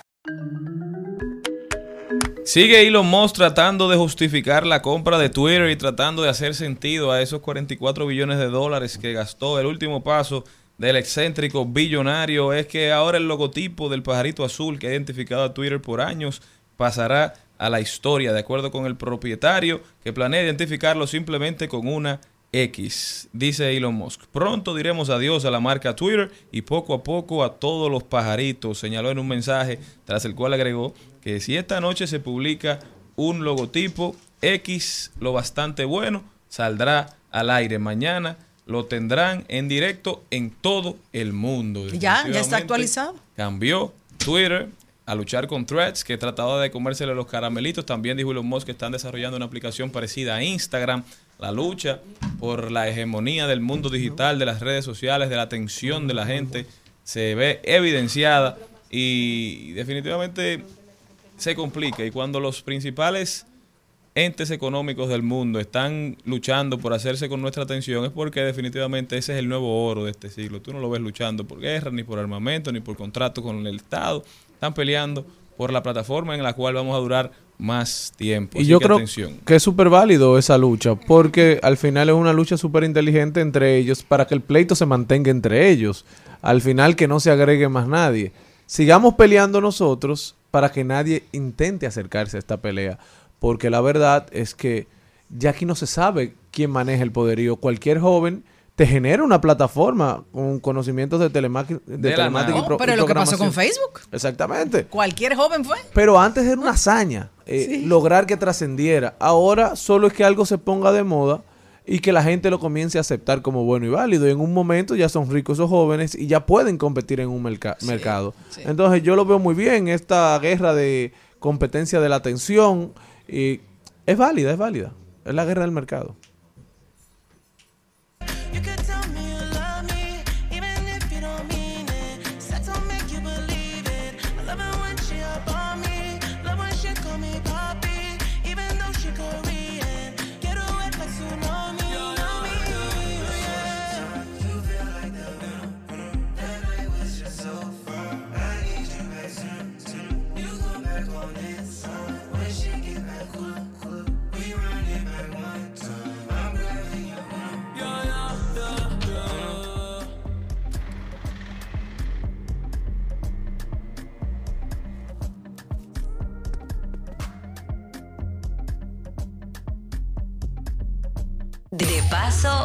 De paso y repaso. En Al Mediodía, con Mariotti, con Mariotti y compañía. Te presentamos De paso y repaso. Bueno, señores, eh, una buena tarde, un buen mediodía tenemos nosotros con unos invitados muy especiales, gente querida, gente admirada por el país. Realmente no se podría escribir la historia del merengue dominicano y de ese famoso merengue de oro de los años 80 sin mencionar a los Paimasí. Y cuando uno dice los Paimasí, inmediatamente viene automáticamente a la memoria los Paimasí con sabor. Hoy recibimos aquí a Johnny Marius y a Héctor Rafael Payán, líderes y sustentadores de este hermosísimo proyecto. Bienvenido, vamos a recibirlo con un aplauso. Gracias, encantado de estar en este programa, la verdad que sí. Gracias Maribel y gracias a todos. Eh, es un placer para nosotros estar aquí Claro. con ustedes. Hay una, una eh, los Pamasí inician a finales de los 70 y fue como un proyecto dentro del contexto de ese momento, un proyecto nuevo porque traía un, un nuevo sonido y una, y una fórmula de hacer merengue conectada a los inicios del merengue porque fue creo la, la primera orquesta dominicana en basar, que en vez de, de- de ser eh, con una base de piano, hacer el merengue con una base de guitarra. ¿Cómo, cómo, cómo surgió eso, Héctor? Bueno, eh, comienza la historia desde que yo, yo toco desde que era niño. Eh, resulta que mi padre era médico, pero había sido músico. ¿Cómo se llamaba tu papá? El doctor Luis Payán. Ustedes son de los chiquitín, de los chiquitines payanes por ahí. Ajá, eh, Chiquitín ya, para el pueblo dominicano, Chiquitín es mi papá. Pero realmente ya Chiquitín le decía a la gente, sí, eh, sí, él, es- él es mi hijo, él está bien, él no le decía que no, ni- ya ni yo tampoco, porque... bueno, mi papá no quería que yo fuera músico, eh, pero al final le hice una campaña y me tuvo que comprar una guitarra a los 11 años. En un momento yo le dije, yo quiero estudiar piano. y me dijo, bueno, no hay cuarto para un piano.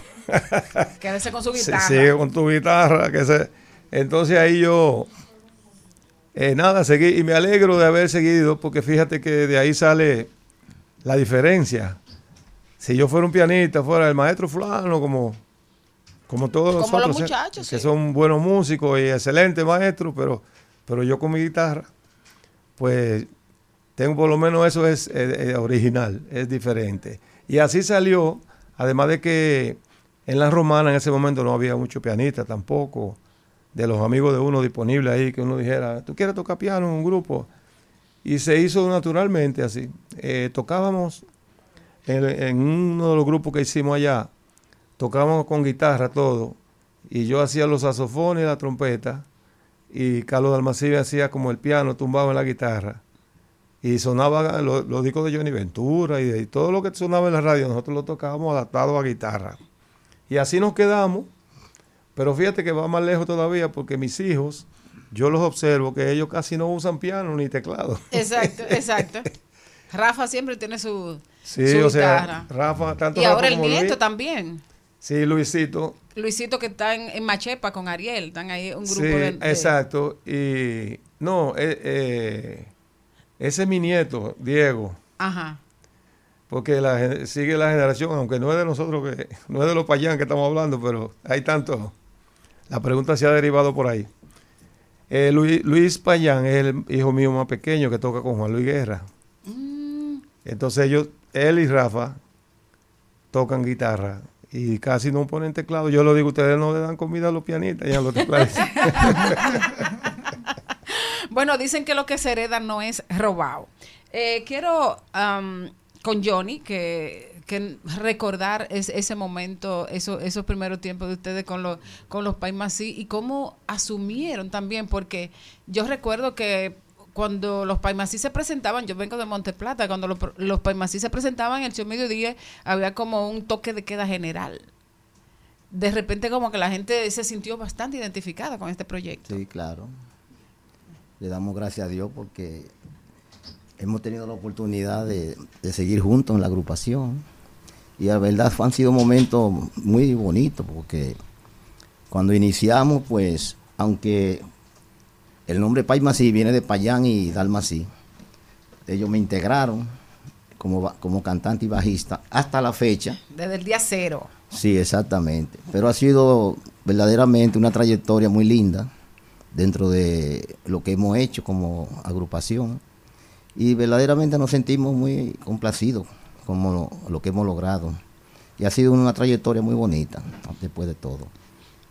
Eh, um, hubo una, una idea de que en algún momento ustedes dejaron de tocar, eh, reiniciaron, o sea, dejaron, volvieron. ¿Cómo, ¿Cómo ha sido la trayectoria de ustedes? No, nosotros nunca hemos dejado de tocar ni de grabar. Lo que dejamos fue de sonar en las diferentes etapas que ha habido aquí en el arte. Eso es diferente. De hecho, todavía nosotros eh, en muchas cosas ni nos mencionan, como que no existimos. Nosotros somos como el servicio secreto de la música. Pero sí hay algo de lo que nos sentimos y lo que nos ha hecho permanecer, y es el cariño del pueblo. Sí. Porque es increíble que todavía, todavía las personas ven a uno, personas de cierta edad, y dicen, mira, pero tú eres fulano, y reconocen a uno. Yo digo, Dios mío. Como dijo el manager del Torito una vez en la Romana que tocamos, en la Romana, claro, ciudad en Bonao, en Ciudad otro sitio, natal. no. Y dice, yo no, no puede ser, yo tengo 40 años que no oigo ese grupo en la radio. Y ustedes tienen, acaben con ese grupo. Y el Torito le dijo, yo respeto mucho a los, a los eso es una institución. Se le enfrentó al manager y le dijo al, al hermano del toro. Esas son cosas que nunca se dicen, pero me sale ahora.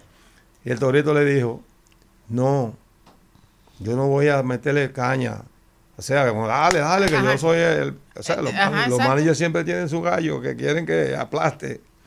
Pero en la romana es muy difícil que nos puedan aplastar a nosotros porque los que están sentados ahí son mis amigos de la escuela, nuestros amigos. ¿Entiendes? Y eso, eso nos da, ese es el premio de nosotros. De aquí para adelante, lo que quieran hacer con nosotros, si nos quieren invitar a algo, nos quieren hacer un homenaje, lo recibimos con gusto. Pero el amor del pueblo y el reconocimiento del pueblo, eso no tiene precio. Cuando, eh, o sea, eh, es como todo todo un mundo y yo creo que no son sola- solamente lo- lo- los mayores, porque la, la, la música tiene esa magia.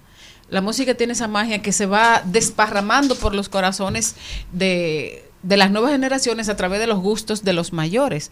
Pero yo recuerdo que mucha- muchas tardes que fui a, a los pasadías dominicales, por ejemplo, del Club Arroyo Hondo, teníamos siempre la oportunidad de escuchar y bailar con los Paimasí. Y entonces ahora, eh, cuando me encuentro con Héctor, que me lo encontré precisamente eh, en, en este fin de semana, el viernes, cuando fuimos a la, el jueves, cuando fuimos a la inauguración de la exposición de Darío Estrella en el CODAP, eh, y yo le pregunté, ¿en qué estás, Héctor? Me dijo, "Esto- mm, estamos iniciando presentaciones bailables los domingos en Chao. Y bueno, eh, en este país, lamentablemente, la cuna del merengue, no hay donde bailar música en vivo. Y, tener la oportunidad de, de que se haga una costumbre que los domingos podamos ir a Chao a bailar merengue como manda el manual, yo creo que es, un- que, que es lógico e importante que tengamos la oportunidad de compartir esa buena nueva con, con- nuestro público. Cuéntanos cómo, cómo es eso, desde cuándo, eh, qué, qué tiene que hacer la gente para ir. Bueno, comenzamos ayer. Comenzamos a subir la lomita, como digo yo, porque es difícil. Nosotros, por tradición, siempre hemos estado fijos en algún lugar. De hecho, en, en el Clarión estuvimos como 20 años o más. Entonces, siempre al principio es difícil de hacer el punto. Eh, pero comenzamos ayer.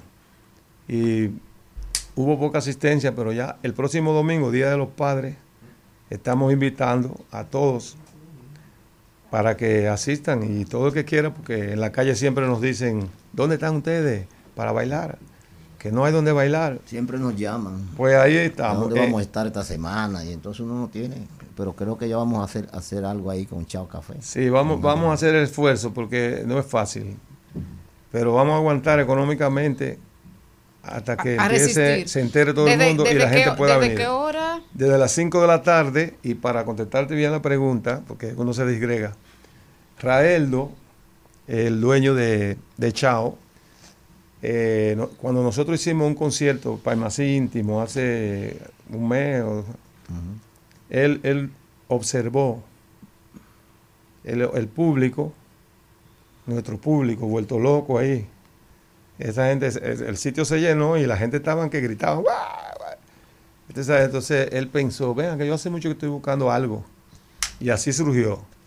Él nos propuso poner los domingos en la tarde, eh, centro comercial, con parqueo, seguridad, Aire acondicionado. aire acondicionado, nuestro público perfecto. Uno, uno puede dejar los niños en otro lado y se va y, y da una bailadita. Sí. porque ahí ha- hay un lugar muy chulo para los niños también. Obviamente no solo, pero hacemos un mix ahí, ¿verdad? Los adultos y los niños. Claro, claro. Y nada, esperamos eh, poder mantenernos ahí para recibir a la gente y tener ese momento bonito ahí, que- de recordar que la gente se juntan ahí a hablar de una vez. Y, de- y desde que suenan los paimasí, el sabor llama a la pista. Sí, sí, sí. Hubo un señor anoche, un amigo, Hochi, que amigo de, de- de mi prima y de unos amigos. Y él, él me dijo, yo los sigo a ustedes desde que ustedes estaban en la tarazana. Digo, wow. Dice, él no sabe que ese fue el primer trabajo, que ni siquiera se llamaba Los Paimasí. El grupo se llamaba Los Quijongos. Porque se quejaban. Suena así, ¿verdad? No Las cuerdas que lloran.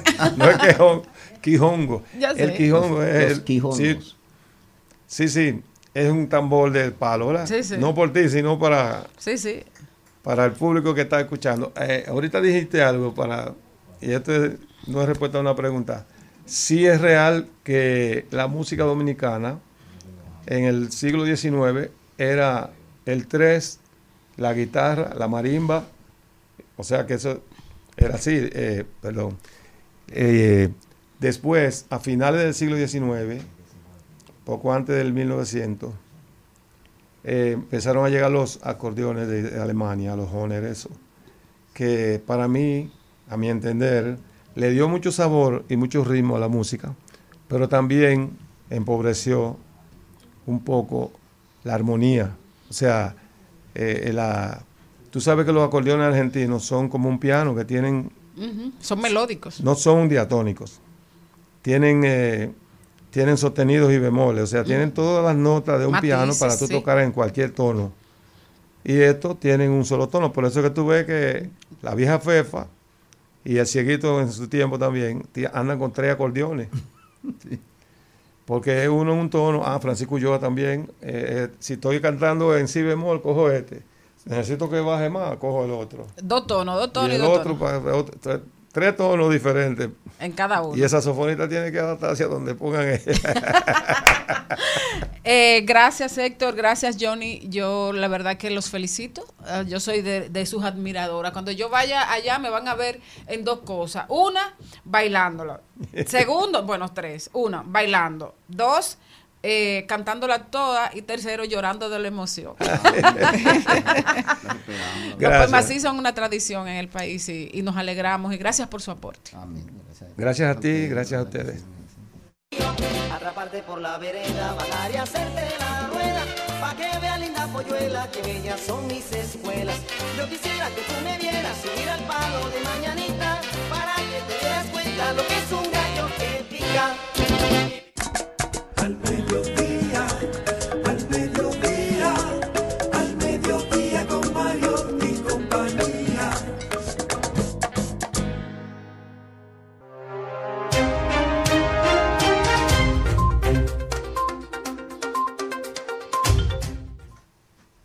Y arrancamos y me voy a Moscú, Rusia, y es que la justicia rusa anuló el primer matrimonio de personas del mismo sexo tras la prohibición por ley del cambio de género tanto en el quirófano los documentos de identidad, medida que fue criticada por la comunidad transexual. El motivo fue que uno de los miembros de dicha pareja habría presentado en su momento una solicitud para cambiar de sexo en los documentos personales, opción permitida hasta hace poco por la legislación rusa. El Tribunal de la Ciudad de Siberia Irkutsk Irkutsk eh, notó, tomó esta decisión tras la denuncia presentada por la Fiscalía a petición del, del registro civil, según muestra el diario digital Medusa. Bueno, y yo me voy para Brasil, donde Lula se someterá a una cirugía este año por unas molestias en la cadera. El presidente brasileño se ha quejado públicamente de dolores en la cadera en los últimos meses. Así que va a recibir una operación en un hospital de Sao Paulo para poder paliar las molestias que viene padeciendo en esa zona con una prevención que pase, eh, en, reali- en realidad ya va a ser esta cirugía antes de finalizar el año. Les deseamos una pronta recuperación y sobre todo que cualquier cirugía siempre es un riesgo, uno entrar a un quirófano a, a realizarla. Así que muchos eh, buenos deseos y recuperación pronta. Bueno, señores, yo me voy para Arizona. Digo, no quisiera estar ahí, porque en Arizona está pasando una ola de calor tan grande que prácticamente toda la ciudad está incendiada. Y alrededor de 160 residentes recibieron ya la orden de evacuar del área de Sunflower en el condado de Maricopa debido a un incendio forestal en el bosque nacional Tonto, dijeron las autoridades. Los agentes estaban evacuando a los residentes y aconsejándoles que se dirigieran a la ciudad de Fountain Hills, donde se instaló un centro de evacuación. En este punto, el fuego está ardiendo en el lugar y los equipos monitorean y continuarán apagando incendios durante toda la noche. La extinción de incendios adicional está continuando esta mañana. Eh, Sunflower está a 95 kilómetros al noroeste de Phoenix, que alcanzó 24 días seguidos de temperatura de 43 grados centígrados o más. La ciudad vio un máximo de 45 grados este domingo, donde la situación es tan grave que si una persona se cae al asfalto o a la acera, se quema.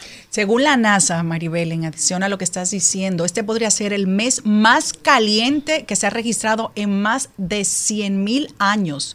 Y dice que en el periódico que lo estoy diciendo, bueno, no nos gusta arrancar la semana con mala noticia, pero así va el mundo. No, y además, eh, 18 personas en Arizona han muerto por la ola de calor. Dios mío. Virgen Santa. Definitivamente calor es lo que hace, señores. Y yo me voy para Hong Kong, donde el secretario de Salud de Hong Kong le, le ha sorprendido a toda la sociedad con una curiosa propuesta para reducir el consumo de tabaco y conseguir que la población respete las leyes establecidas. Oigan qué fue lo que dijo el secretario de Salud eh, de Hong Kong. Ustedes saben cómo funcionan estas sociedades, que no andan a la ligera emitiendo comunicados. Todo esto está Exacto. fundamentado en estudios, en cosas que funcionan.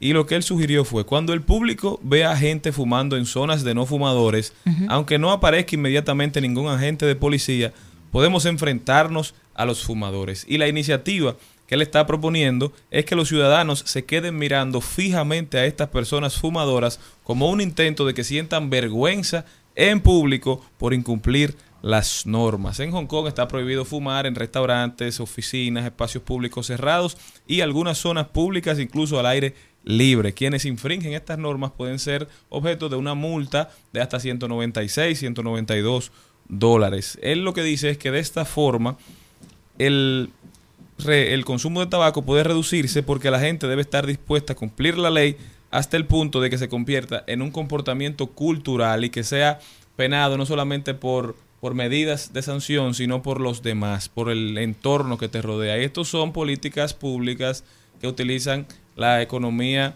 del comportamiento para tratar de fomentar el, el comportamiento deseado por la sociedad sin aumentar en, los, en el uso de los recursos del Estado, sino volviendo parte a la sociedad de la solución. y es sí. así, cuando usted como cultura rechaza un comportamiento, lo más natural es que la gente que lo rodea empiece a rechazarlo también. Entonces puede parecer una nimiedad, puede parecer algo insignificante, pero si usted entiende que los, la sociedad de la cual usted es parte repele un comportamiento, lo más natural es que usted no se comporte de esa forma, que usted proteja su, su reputación, digámoslo así. Ay, ojalá Pero aquí eso- podamos hacer eso. Eso es allá, porque aquí tú sabes que inmediatamente sucede que todo el mundo se le quede mirando. ¿Qué te gustó? ¿Qué tú miras? Te debo. Entonces lo primero que te dicen, hazte una foto para que me lleve para No, tu no, casa. no. Que por O sea, aquí no sería no, mira. aquí, no te da no, vergüenza. Tendríamos que decirle, por favor, este es un área de no fumadores. En otros contextos. Yo lo hago. En Mm. otro ¿Ustedes lo contexto, hacen? mi No. mirada ha servido para llamar la atención sobre algo que alguien está haciendo Aquí mal. se debe usar con el tema de los vapes, porque como los vapes no están regulados, Me tienen como no harta. hay prohibición para los vapes, en los espacios cerrados que no se debe fumar, que no se debe emitir y nada que tenga humo, Mm. mucha gente anda fumándole arriba porque huelen a coron candy, huelen a algodón de azúcar, huelen a fresa, pero eso como quiera le hace daño a uno Claro. como fumador de segunda mano. Entonces, empezar a hacernos socialmente responsables del comportamiento que socialmente no es deseado. Nosotros continuamos.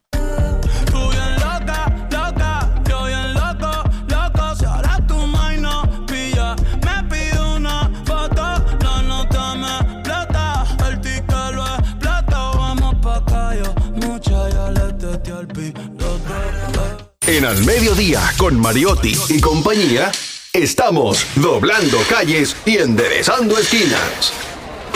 Y ahora, doblando calles y enderezando esquinas. Y nosotros felices de recibir a Juan José Mella, quien es especialista en la industria automotriz, coordinador de Autosura, República Dominicana. Muy buenas tardes, Juan José, ¿cómo estás? Muy bien, y gracias por recibirnos en este espacio que yo no sabía que era tan chulo así. Ay, qué chévere, qué bueno, muchísimas gracias. Hoy tenemos un tema sumamente interesante. Cuidado preventivo de los vehículos como gestión de riesgo. Hoy estamos en el autocuidado, de nosotros cuidarnos. Ahora también tenemos que cuidar nuestro vehículo. Todo ha sido en, está engranado con el día de hoy. Que- eh, que- ¿Cómo podemos? Es que tenemos que estar seguros. Exacto. ¿Cómo podemos nosotros poder eh, cuidar nuestro vehículo? ¿Cuáles son esas medidas de prevención? Excelente, eso va con nuestra estrategia de llevar bienestar y competitividad a nuestros clientes y a las empresas. Eh, en este caso, con la solución Autosura, nosotros llevamos esos chequeos preventivos, chequeos eh, de diagnóstico computarizado, ya que todos los vehículos son computarizados, el tema de las verificaciones de luces, de fluidos, de los neumáticos. Eh, llenamos siempre los neumáticos con nitrógeno para prolongar la vida de los mismos. El tema del tratamiento de ozono para todos los vehículos, porque los habitáculos de los mismos hay que cuidarlos, ya que muchas bacterias se alojan ahí y muchas producen olores desagradables. Me gustan mucho esos habitáculos. ¿Qué es para mí que no en mi vida había oído esa palabra? Correcto, muchas gracias y perdónenme por, No, no, me por encanta. no decirla en el lenguaje que se entiende. Ya tengo una palabrita nueva. Ahora yo voy a ir. Tú eres un habitáculo. A cada rato voy a ir por ahí.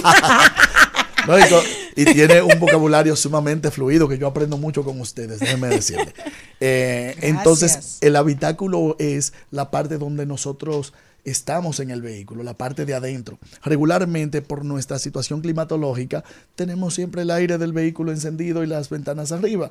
Entonces, los fumadores y a veces cuando bajamos el cristal por cualquier cosa y recibimos esa contaminación desde afuera, se queda dentro del vehículo. Un- una- tú dijiste ahorita algo de llenar los neumáticos con Nitrógeno. Y, pero yo no, y eso, y ¿Cómo uno hace eso? Yo ni sé si los míos tienen eso. o bueno, eso regu- aire, eso es nitrógeno todo, ¿o no? regularmente es aire que le ponen. El Oh. nitrógeno es un gas que no sufre variantes ni de volumen ni de temperatura. ¿Con eso es que uno llena la vejiga?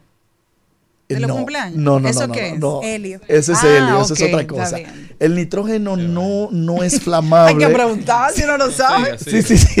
No, usted puede. Oh, pero si yo no sé. Eso está perfecto. Eh, en dado caso, eh, para contestar la pregunta, es un gas que no tiene variantes ni de temperatura ni de volumen. De temperatura en el sentido de que por más que el neumático corra y friccione con el piso, eh, no se calienta tanto la goma. Desde adentro se mantiene en la misma temperatura. Y en volumen, recuerden que el aire cuando se calienta se convierte en vapor.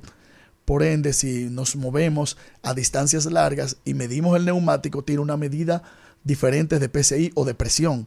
Esto lo mantiene estable, lo mantiene igual. ¿Y hay que tener una goma especial para eso? No, todos los neumáticos eh, aplican normalmente. En- ¿Qué hago? ¿Le, le saco el aire al mío? ¿Voy a un sitio especial? Exactamente. ¿Dónde Sura? Con la invitación que le estamos haciendo a Seguros Sura en la John Kennedy número uno, podemos recibirlos, le sacamos el aire de los neumáticos y le ponemos nitrógeno. Y se, dará- se darán cuenta de los beneficios. Pero bien. Y ahí vamos a ser rápida Yo y no, sé, furiosa. yo no sé tú, Ay. Jenny, ni Vamos a hacer a- pero yo me acabo de enterar de eso hoy. Todos los días uno aprende algo nuevo. así No, que no, yo muchas sí, gracias. pero imagínate como No, yo, no voy a ir rápida y furiosa después de ir. Me hacen sentir muy bien porque con todo lo que aprendo y sobre todo con las internacionales que ustedes tocan, que nada más las tocan ustedes. ¿En Eh, serio? ¿Te gustan? me gusta ah, porque el don muchísimo. productor muchas veces nos dice que buscamos noticias, diga que muy... mm. No, no, no, bien, bien. Y mira, y mira cómo mencionaron el tema del- de las ondas de calor y las muertes de las personas, muy importante, pero a veces nos olvidamos de los eh, animalitos, ¿no? Ay, los animalitos sí. que sufren, solo lo tocan ustedes y eso a mí de verdad Ay, me llega mucho, me gusta. Gracias. Entonces, siguiendo con el asunto de lo que estábamos tratando, del cuidado de los vehículos, recuerden que ya tener un vehículo no es un lujo, es una prioridad.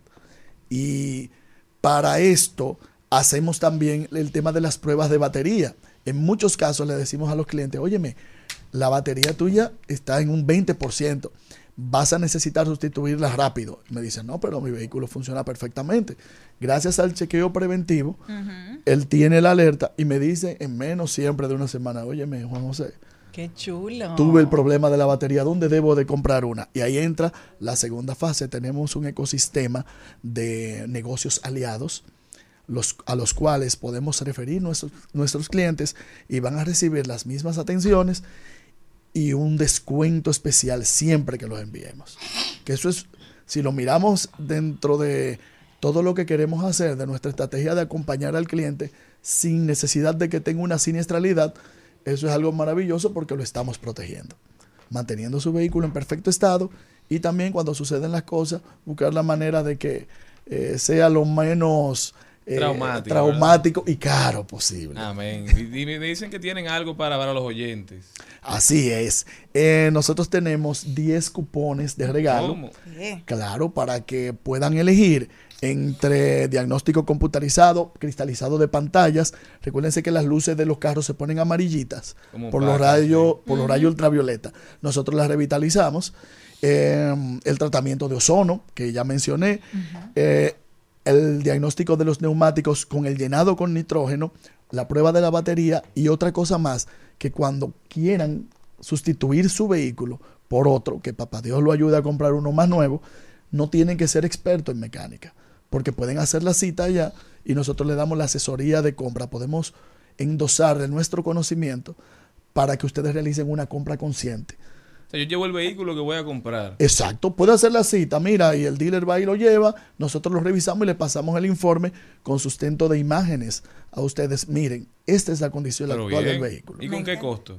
Eso no tiene ningún costo ¿Cómo? para llevan nuestros yo asegurados. conozco una gente que va a pelear con ustedes. Ah, para los asegurados. Ah, Para los asegurados. Para los asegurados, entonces los bonos que vamos a dejar son exactamente para que nuestros oyentes puedan ir por allá y disfrutar de estos beneficios. Bueno, muchísimas gracias, sumamente interesante. Juan José Mella con nosotros, definitivamente. Repetir la, la dirección y los números de contacto, las redes sociales. Así es, es en la Seguro Sur, en la John Kennedy número 1, en el Sánchez Mila Flores, y el teléfono es el 809-985-5000, opción 2. En la opción 6, agregando el mismo teléfono, le sale el WhatsApp, y las redes sociales segurosura.com.do. Ya saben, denle seguimiento y los cupones los estaremos rifando a través de nuestras redes sociales. Así que por favor, dennos follow, participen, involúcrense y ahí también podrán disfrutar de todo nuestro contenido. Muchísimas gracias, hermano, por estar con nosotros. Gracias a todos ustedes por habernos acompañado. Hasta mañana, mi gente, si Dios quiere.